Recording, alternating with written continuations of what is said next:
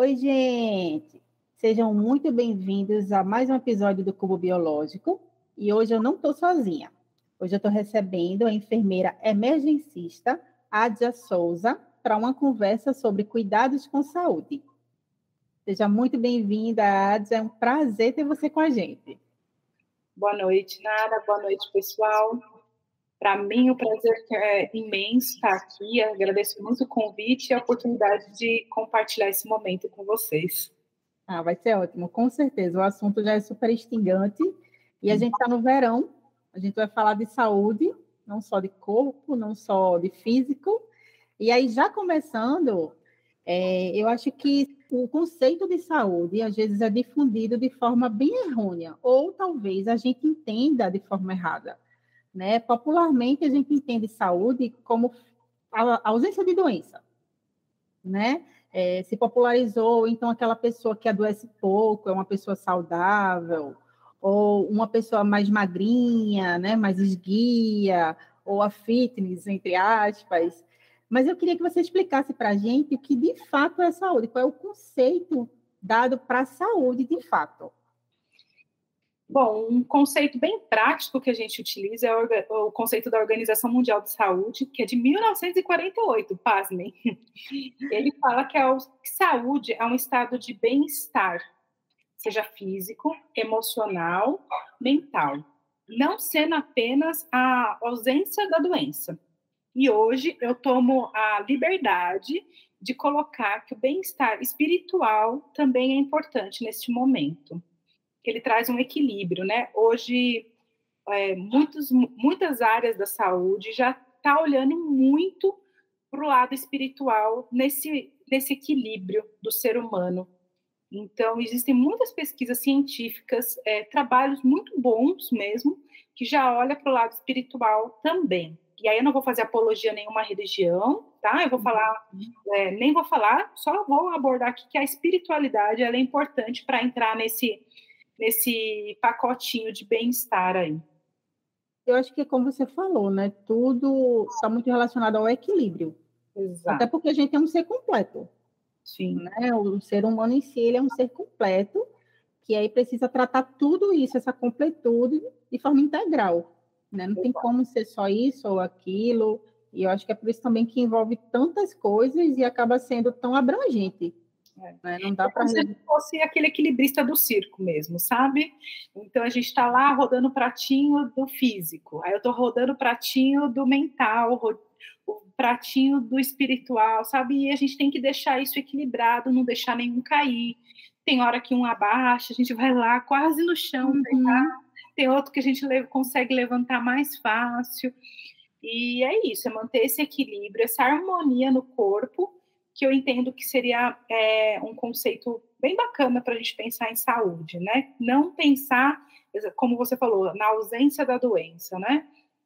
Sim, sim. E até é, eu esse momento agora, né? Esse verão, mas também tem essa história de Big Brother aí para quem assiste Sim. e está muito em alta, né? Tem existe uma participante lá que, desculpem, eu não assisto, mas eu acabo acompanhando um pouquinho, que ela é super magra, mas ela é tabagista, diz que fuma muito e uhum. come super errado. E aí as pessoas têm falado muito nas redes sociais sobre isso, né? O que, que é a saúde? Porque aquela pessoa ela é magra, com a barriga chapada, mas fuma que nem uma caipora e come errado. Ela mesma fala que ela tem momentos de privação e de compulsão alimentar. Será que isso é saudável? Né? Será que isso é uhum. saúde? Será que o corpo dela está equilibrado, né?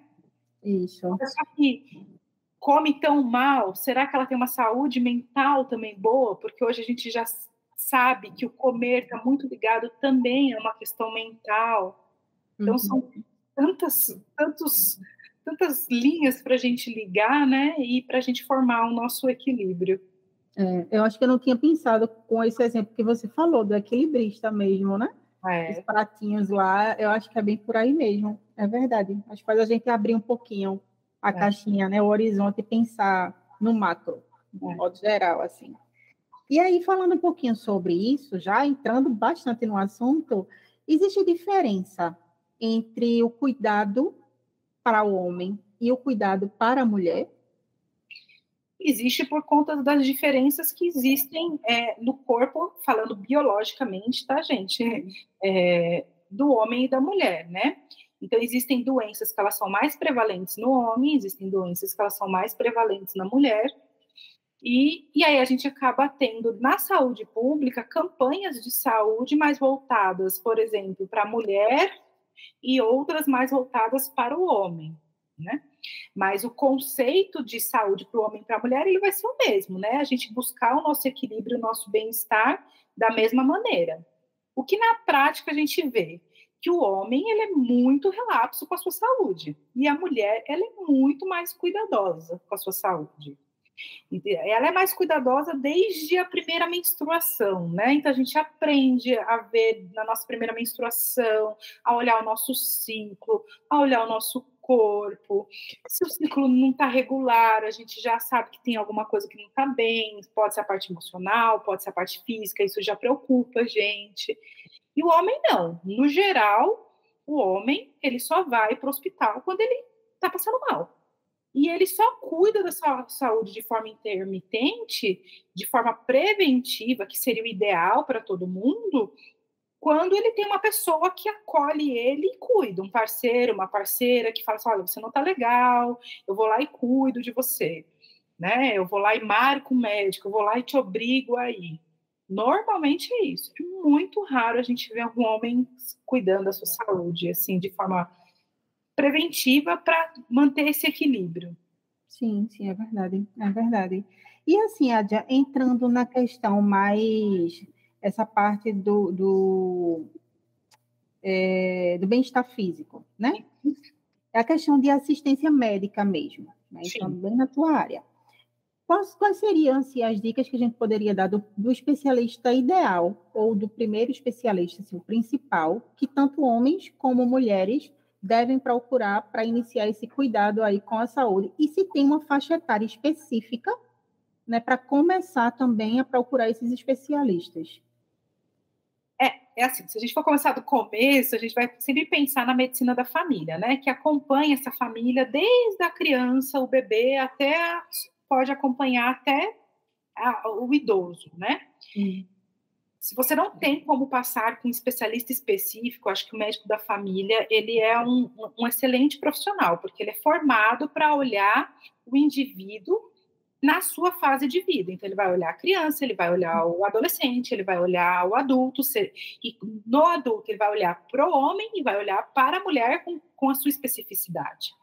E depois vai olhar se precisa para outras especialidades, ele vai encaminhar é, que seria a realidade da maior parte da nossa população, né, que não tem convênio, né, 70% da população brasileira não tem convênio e usa o SUS. Então, se a gente usasse a atenção primária de forma adequada, a gente estaria dentro de um, um eixo, de um sistema que já olha para esse equilíbrio, né? Mas qual é a verdade verdadeira, né?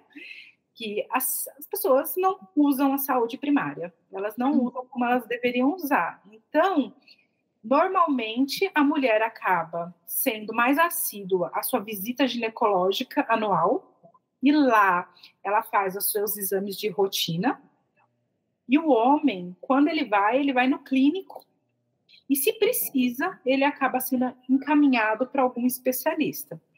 Como normalmente o homem ele tende a começar a ter problemas de saúde a partir dos 40 anos, e que são onde as doenças é, mais prevalentes são pressão alta, que é hipertensão arterial, né, diabetes, ele acaba acompanhando ou com clínico ou com cardiologista. Sim. É o mundo real, né? Assim, no mundo ideal, a gente faria o acompanhamento com o médico da família ou com um clínico que encaminharia a gente para um especialista. Sim, sim, sim.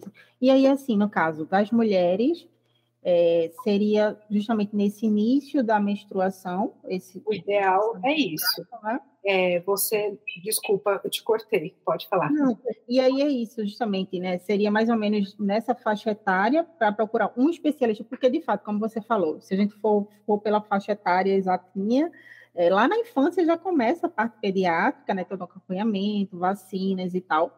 Mas aí chega um momento que o pediatra ele já não acompanha mais, porque já não dá mais, né? Já passa para um outro especialista. Então, seria basicamente nessa faixa da, da menstruação. É, é que assim, hoje a gente tem uma menstruação né, de meninas entre 10 a 14 anos, né?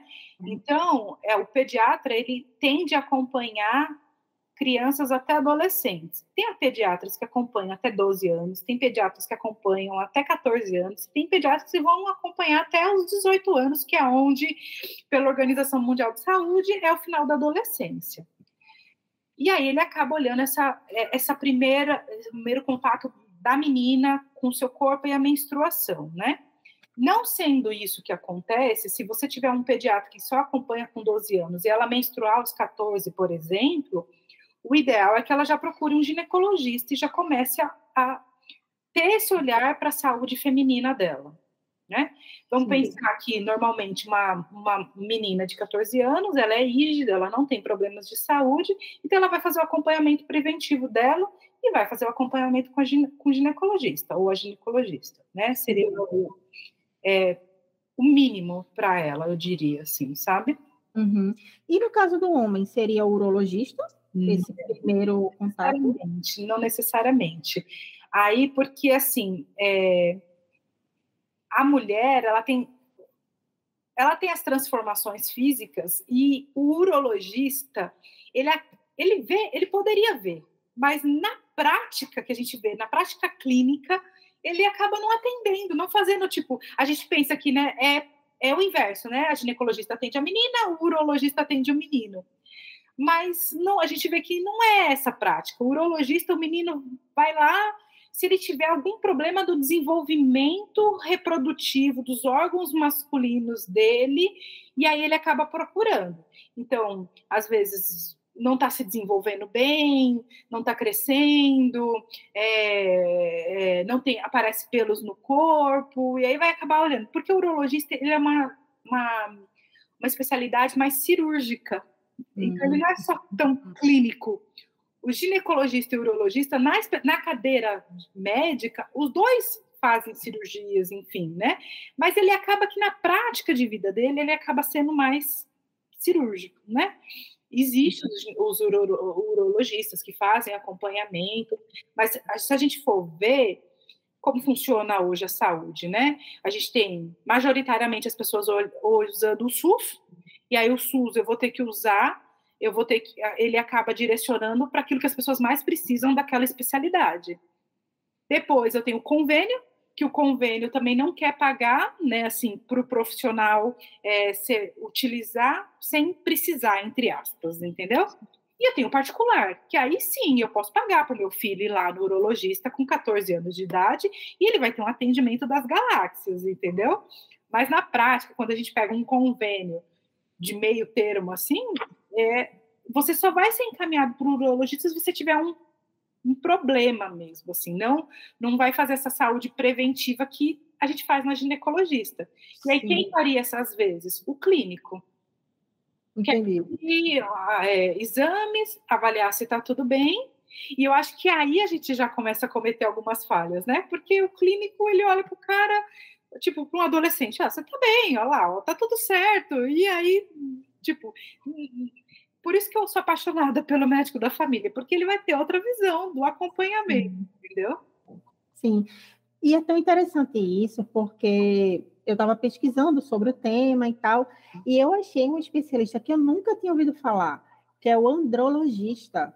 Que é pra, voltado só para a saúde do homem. Aí sim, ele é como se fosse o inverso do ginecologista clínico, entendeu? Sim. Aquele acompanhamento clínico que a mulher faz, né? Aquela visita anual, aí é o andrologista que vai fazer.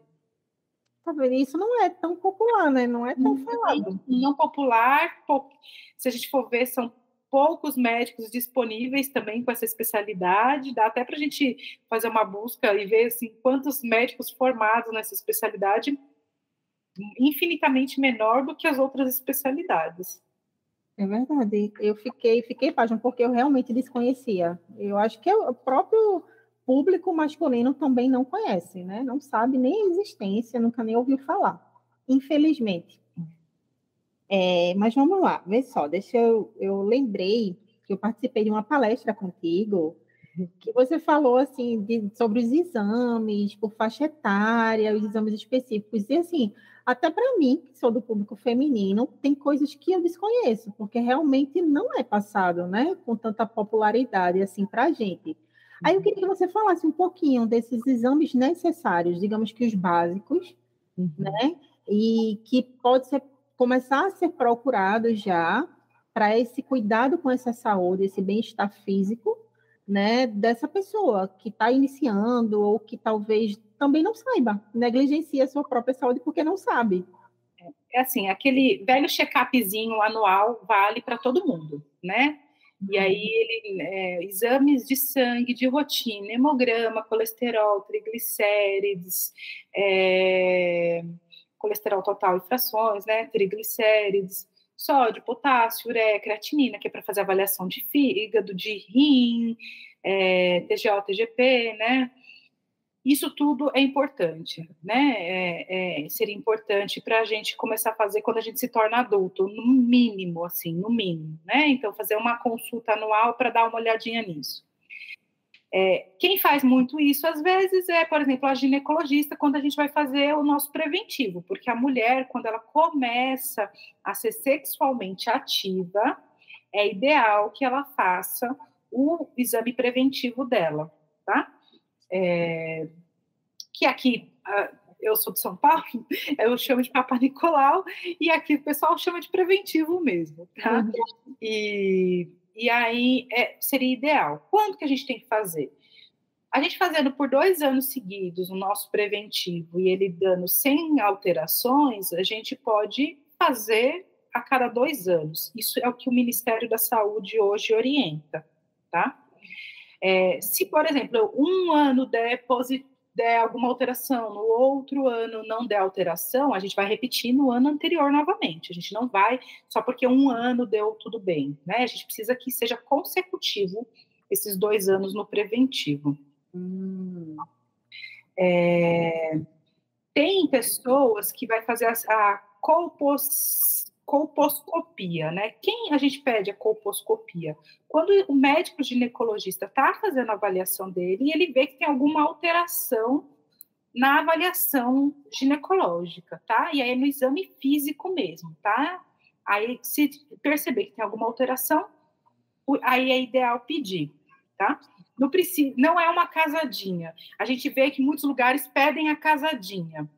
E assim, é muito ruim, porque você tem um custo alto de exames e não é um exame confortável, né, para a gente fazer. Quem já fez sabe. Uhum. Não precisa ser necessariamente essa casadinha. Mas quem já teve algum, alguma alteração, quem tem dor na relação, às vezes é importante, é importante fazer. A mamografia de rotina, ela é importante ela ser feita é, a partir dos 50 anos até os 69 anos a cada dois anos. Só a partir de 50, isso é o que o Ministério da Saúde fala hoje, para quem não tem histórico de câncer de mama na família. Para quem tem histórico de câncer de mama na família, para quem tem é, alguma alteração na palpação, para quem faz o autoexame e percebe a alteração, aí vai, o médico vai pedir a mamografia também, tá? E o ultrassom de mama que seria assim, hoje a gente tem muita mulher que tem prótese mamária, e aí essas mulheres que têm prótese não podem fazer mamografia por conta da pressão da máquina que exerce na prótese, então vai fazer ultrassom de mama. Então é importante saber disso, né? Porque tem muita gente que acaba achando que ah, agora que eu pus prótese, eu nunca vou mais precisar fazer exame e precisa, tá? E aí vai fazer ultrassom. Sim. É, a saúde obstétrica, né, que é um famoso pré-natal para todas as mulheres grávidas, então é importante a gente fazer o pré-natal, fazer o acompanhamento. E o climatério, que é aquele momento antes da menopausa, né? A menopausa é quando a mulher deixa de menstruar, né? E o climatério é aquele momento em que começam os sintomas de alterações hormonais, antes da gente parar de menstruar. E isso também existem especialistas. Existe uma área da ginecologia que só olha para o climatério. Porque aí começa a surgir aquelas dúvidas, né? Ah, eu vou fazer reposição hormonal, não vou fazer reposição hormonal, porque se eu fizer reposição hormonal, aumenta o câncer, o índice de câncer, se eu não fizer, aí eu fico passando mal, acaba minha libido, acaba meu casamento. E assim, existem vários tratamentos, é, várias ideias de, de acompanhamento, é, a gente sabe que o hormônio aumenta sim a exposição a alguns tipos de câncer, mas também, se você não tem histórico na família, às vezes é, é que pôr na balança, né? O risco-benefício.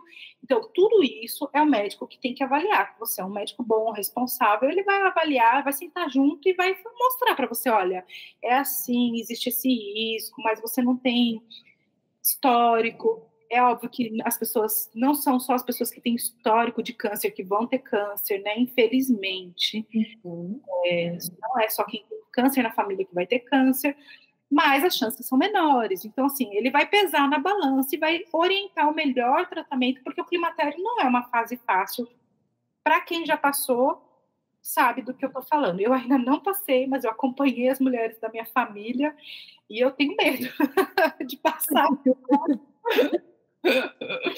Deve ser negócio complicado, viu? É, são muitos sintomas né, de calor, de diminuição de libido, diminuição de lubrificação na, na relação, é, alterações psicológicas mesmo, assim, sabe? É tipo, deve ser uma TPM exponencial. Para quem tem TPM, deve ser acho que deve ser essa vibe, assim, sabe? De manhã você tá bem, de tarde você tá mal, de uma hora você tá chorando, outra hora você tá matando, então é complicado mesmo. Precisa ser olhado dessa forma. E já para o homem, o homem, de novo, né, ele não se cuida. Então, o que, que a gente tem de dados na saúde do homem? A gente tem muito acidente de trabalho com o homem, porque a gente não tem dados de ou muitos dados de outros problemas de saúde dele até os 40 anos, mais ou menos. A gente sabe dizer, por exemplo, quais são os, os cânceres mais é, prevalentes no homem pela faixa etária, mas a gente não sabe se o homem se cuidasse mais, se isso não ia mudar um pouquinho, entendeu? Então, o que a gente sabe hoje na prática é aquele homem que chega no hospital, né? Então, o homem que chega no hospital, ele Normalmente é por acidente de trabalho, violência é, externa, né? Então, brigas, é, trânsito, tem muito acidente, muitos dados com o homem. E as doenças mais prevalentes para o homem acabam sendo as clássicas: pressão alta, diabetes, AVC, infarto, que é quando ele começa a chegar aos 40 anos e começa a apresentar esses sintomas, esses problemas. Só que junto com os problemas vem as complicações, né? Então, assim, o cara, ele não chega aos 40 anos e agora eu tenho pressão alta e eu estou começando do zero a ter pressão alta. O corpo dele já está carregando a bagagem de viver 40 anos sem se cuidar e agora, por não ter se cuidado durante 40 anos, ele tem pressão alta. Já está então, dando alerta desde lá de trás, né? Não é só a pressão que eu estou medindo. Mas o rim dele já não é lá essas coisas. O coração provavelmente também não. O fígado também não. Então, assim, não é um corpo jovem, né? Que simplesmente tem diabetes, né? Ele vai trazer toda essa bagagem. E aí ele está mais suscetível a essas doenças, né? Você perguntou de câncer, você falou dos cânceres, né? Para a mulher, né, a gente sabe que hoje cada vez mais as mulheres estão tendo câncer de mama mais cedo, né? Então a gente, o Ministério da Saúde ainda não mudou para de 50 anos a mamografia e até assim o, o autoexame a gente toma muito cuidado de falar por conta que é importante você conhecer o seu corpo, mas as pessoas não deixar de procurar e de fazer a visita ao médico só quando perceberem alguma coisa, né? E o câncer de colo de útero são os dois mais prevalentes na mulher.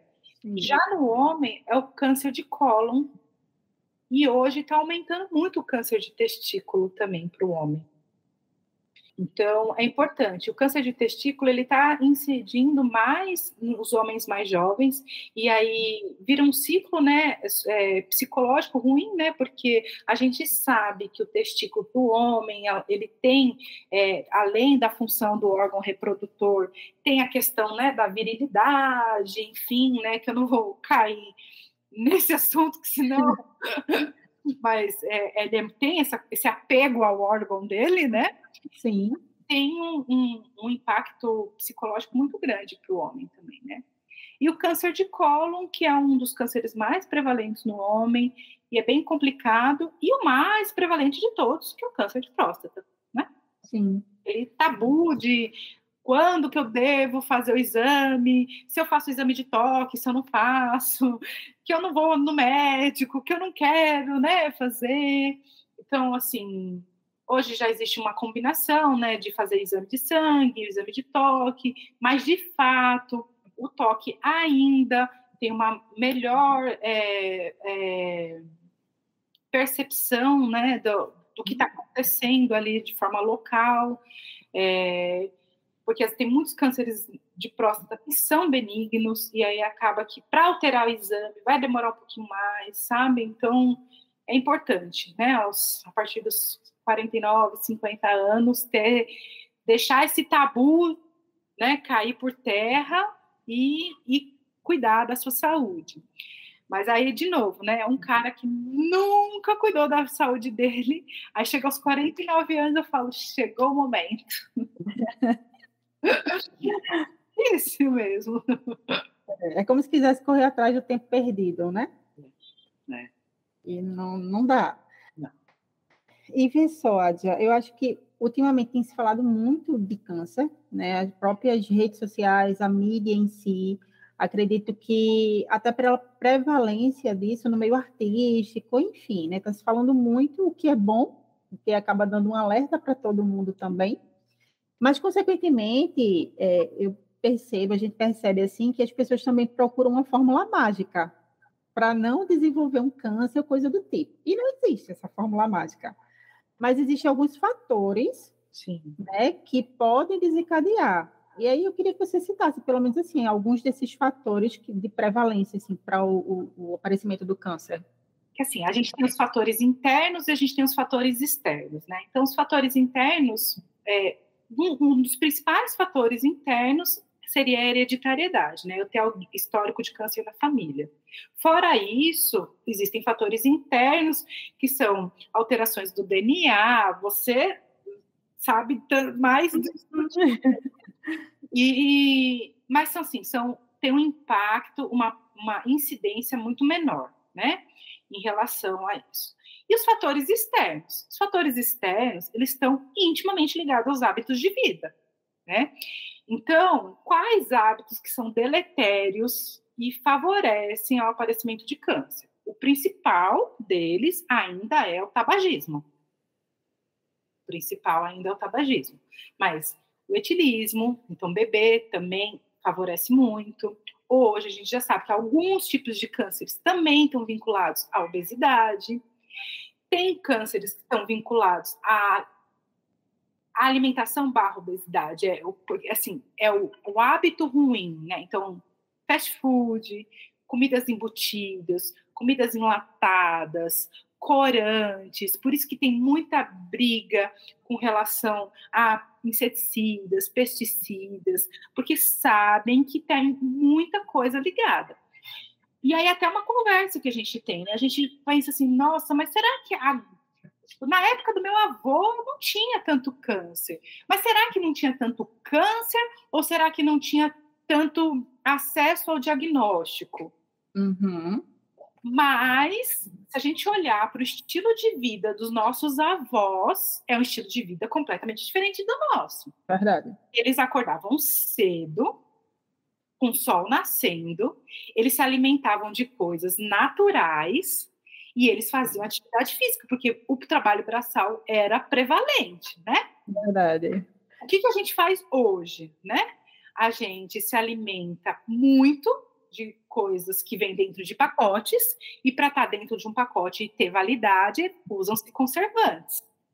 A gente não faz mais atividade física, então a gente, tipo, a gente luta para ir na academia, e eu não estou nem falando que pode ser, pode ser no parque, caminhar no parque, não precisa ser marombar na academia, mas a gente precisa fazer uma atividade física e é uma luta. Quantos de nós não somos, não somos sedentários?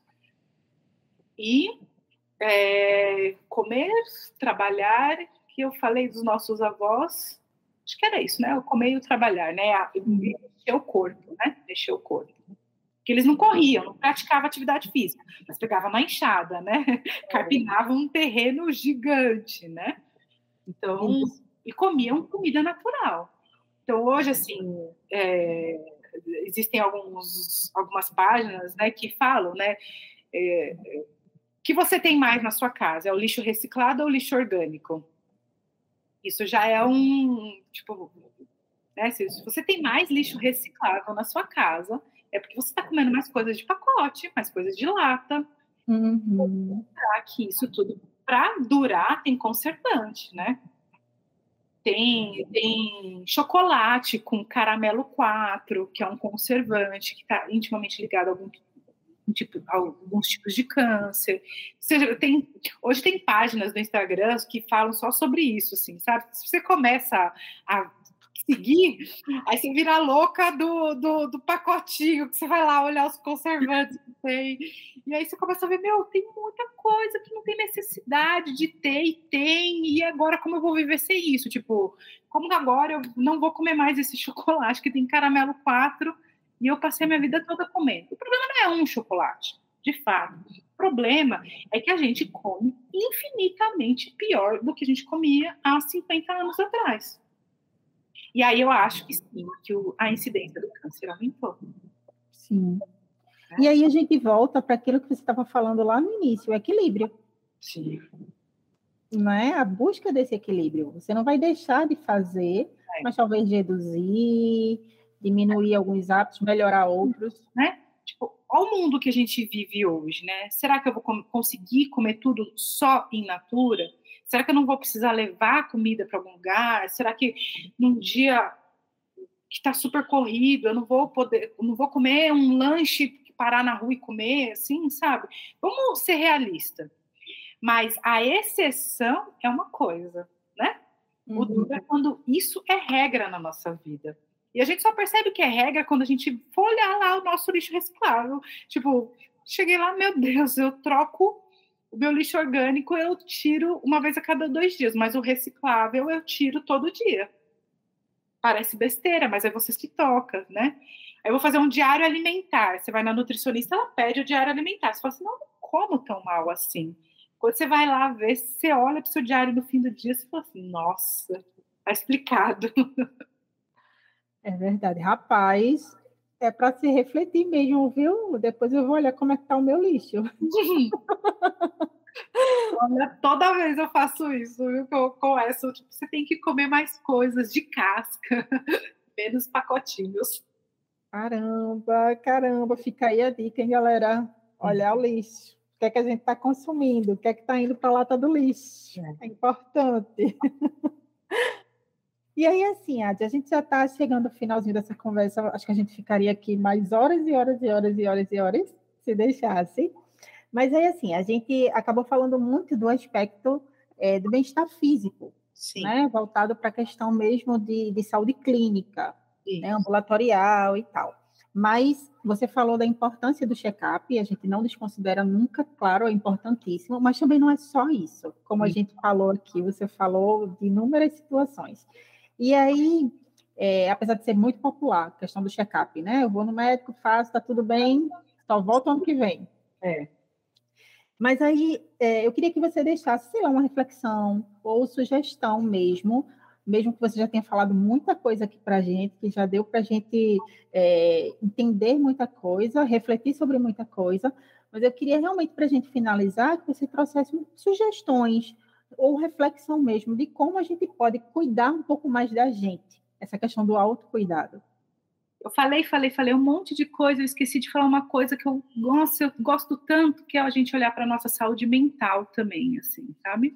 É, parece meio clichê, mas saúde mental é, é tá muito agora em alta. É, a gente sabe que vai aumentar muito nos próximos meses, anos, décadas, né? Já tem uma perspectiva. E a gente viu na pandemia, né? Essa, uhum. O quanto que a saúde mental ficou impactada. A gente vê hoje a mídia, né? A gente tem acesso, as, as histórias, elas pulverizam, né? E a gente vê o quanto que as pessoas estão precisando de apoio na saúde mental e o quanto ainda isso as pessoas têm tanto preconceito de buscar ajuda, né? Porque ah, eu não quero, não quero, eu tenho vergonha, eu não quero, não quero passar no médico, eu não quero tomar remédio, eu não quero fazer terapia, porque eu não estou falando só de psiquiatra, não, gente, psicólogos tem psicólogos sensacionais para fazer terapia. Verdade. É, e a gente tem que olhar muito para isso. Porque se a gente está buscando equilíbrio, e aí lembrando lá da OMS, que é saúde física, mental, né? A gente não pode esquecer de nada, né? Essas pesquisas que eu falo, que eu falei, né, sobre a espiritualidade, inclusive, elas olham muito também para o lado men mental, né? Ou assim, o quanto que o, a, assim, a dermato pode falar muito para vocês sobre isso, né? quantas doenças dermatológicas, reumatológicas estão intimamente ligadas com o seu estado de saúde mental. Então, quando você está desequilibrado, seu cabelo cai, aparece mancha no corpo, aparece bolha, coceira, assim. Então, o quanto é importante, às vezes, quando a gente se cala, o nosso corpo vai falar. Né? Então, pode não ser uma doença dermatológica, mas eu engoli um sapo no dia, travou meu pescoço no outro dia. Quantas pessoas não passaram por isso, assim, sabe? Então, quanto a gente precisa entender, aproveitar é, essa oportunidade de que o corpo está te sinalizando que algo dentro de você não está bem. E a gente precisa entender e dar valor a isso.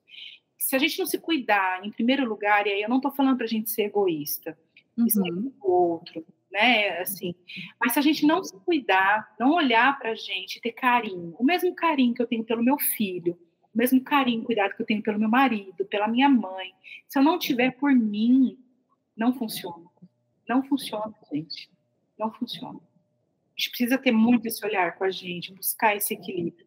Ah, mas eu tenho que trabalhar, eu tenho que cuidar de casa, eu tenho filho, eu tenho, sou eu o pilar da casa, sou eu que sustento. Eu sei, e essa é a vida real de muita gente, né? Que a gente às vezes não tem tempo, mas a gente precisa de válvulas de escape. Que seja meia hora, que seja ler um livro, que seja fazer algo saudável para você. E quando eu digo saudável, gente, não é ficar na rede social mexendo em Facebook, Instagram, porque isso está viciando mesmo, sim, sabe? As pessoas, isso está adoecendo as pessoas. Eu estou deixando de fazer uma caminhada para ficar, às vezes, quando eu vejo, eu passei lá, eu falei assim, eu vou dar só uma olhadinha no Instagram. Quando você vê, passou uma hora. É aí, verdade. Não tem tempo mais. Você não tem mais tempo para fazer uma caminhada. Você não tem tempo para fazer um exercício, alguma coisa assim. Então, hoje, cada vez mais a gente tem falado de equilíbrio. Outro dia eu ouvi um podcast muito legal que a pessoa que falou do podcast falou assim: e hoje eu não falo só de equilíbrio, eu falo de harmonia. Porque buscar equilíbrio é uma coisa assim, às vezes, né? Tipo, nossa, mas eu tenho que trabalhar, blá, blá, blá, e aí eu engoli um sapo, mas eu não posso falar, eu tenho que ficar equilibrado. Isso gera uma tensão na gente, né? E essa harmonia não, a harmonia parece mais fluida, né? Parece mais leve. Então eu vou fazer o meu melhor hoje e vamos ver o que vai dar, mas eu não vou deixar de olhar para mim, que seja cinco minutos, sabe? É muito importante a gente ter isso é muito importante eu olhar e falar assim, eu vou marcar o meu médico nesse dia e eu não vou desmarcar. Eu vou ir lá e eu vou fazer o check-up e eu vou fazer uma terapia. Para mim, hoje a gente tem a disponibilidade. A pandemia foi ruim em acho que 99% dos aspectos, mas ela trouxe coisas boas. A gente desenvolveu a tecnologia para a gente está aqui conversando. Tem terapias hoje que a gente faz pela internet e funciona muito bem, gente, muito bem. E aí você faz, os terapeutas estão atendendo às vezes 8, 9 horas da noite, porque ele sabe que a demanda dele é essa. Esse é o horário de trabalho dele. porque a pessoa vai trabalhar. E se ele não atender esse horário, possivelmente essa pessoa não vai fazer a terapia. Então, tem muitos terapeutas muito bons trabalhando com isso. Então, olhem, busquem um equilíbrio, harmonia dentro de vocês, olhem para a saúde mental, a saúde física, a saúde social, socializem, socializem, tenham contato com pessoas. A gente não precisa de ninguém, então, você não precisa ser casado, ter, mas a gente não nasceu para ser sozinho, a gente precisa socializar. De alguma maneira a gente precisa socializar. A gente não nasceu para ser sozinho. Se eu não tiver alguém com quem eu contar, a gente vai morrer sozinho, literalmente. Literalmente. Então a gente precisa fazer essa troca. O ser humano é para trocas. Não precisa ser uma troca, eu não preciso ter alguém, casar, enfim, não precisa ser assim. Mas a gente precisa ter uma troca. E aí, quando você olha isso, então, se você olhar para você, saber que você precisa ter um amigo, uma pessoa que você converse, que você se sinta bem, que você dê risada, isso já é leve, isso já melhora a sua saúde mental, que vai melhorar a sua saúde física. E essa pessoa vai olhar para você e falar assim: meu, você precisa ir no médico. Aí você vai ouvir essa pessoa. Olha o ciclo virtuoso que se forma na sua vida, né? Isso. Eu acho que o que você já tinha falado antes, né? Algumas práticas que a gente precisa adotar, que aí também envolve essa questão do autocuidado e ter esse tempinho. É, você citou a questão do, do exame mamário, né? O toque. Sim. Isso também é um tempinho que a gente precisa uhum. priorizar. Sim. Uma vez né? no mês. É uma vez no mês para você. Exato. E que normalmente na, na agitação mesmo, na, na nas nossas atribuições do dia, a gente acaba negligenciando. Né? E a gente está negligenciando a gente, não é só a questão de, da saúde física em si, para é. descobrir algo, mas é um cuidado para a gente. Né? Eu, eu participava de, de, uma prática integrativa que era até interessante, porque ela sempre estimulava essa questão de que seja um sabonete, sabe? Compre um sabonete com aroma que você gosta e se delicie no banho com aquele cheiro, e sinta o cheiro. Aquele momento é seu. Um banho. Um banho automático, né? Vai lá, lava, e aí você nem lembra se você passou atrás da orelha, se você não passou. O banho é seu. São cinco minutos olhando para você. Isso já, já é um exercício de um começo, assim, sabe? Isso. E é cuidar da saúde. É. É cuidar de um pilar para que o corpo da gente fique bem e, consequentemente, a gente viva saudável. Sim. Né? Sem buscar isso é, simplesmente pelo corpo em si, mas a saúde de forma integral, como a gente conversou aqui, de, de modo total, assim. E é bem interessante pensar dessa forma. Somos seres completos e precisamos cuidar dessa totalidade também. Olhar todos né? os eixos, faz um checklist e ver, né, onde, aonde você precisa se empenhar mais com você mesmo. É verdade. Ah, que assunto bom. Só queria te agradecer muito, Adja, pela tua disponibilidade, pela troca de informação. Foi muito, muito bacana, muito, muito mesmo. Muito obrigada. Eu que agradeço, adoro falar, gente. Ficaria aqui horas falando com vocês, porque assim é muito gostoso conversar com pessoas leves, para cima e que querem pulverizar coisas boas no mundo. Eu sou super fã de vocês, viu? Obrigada.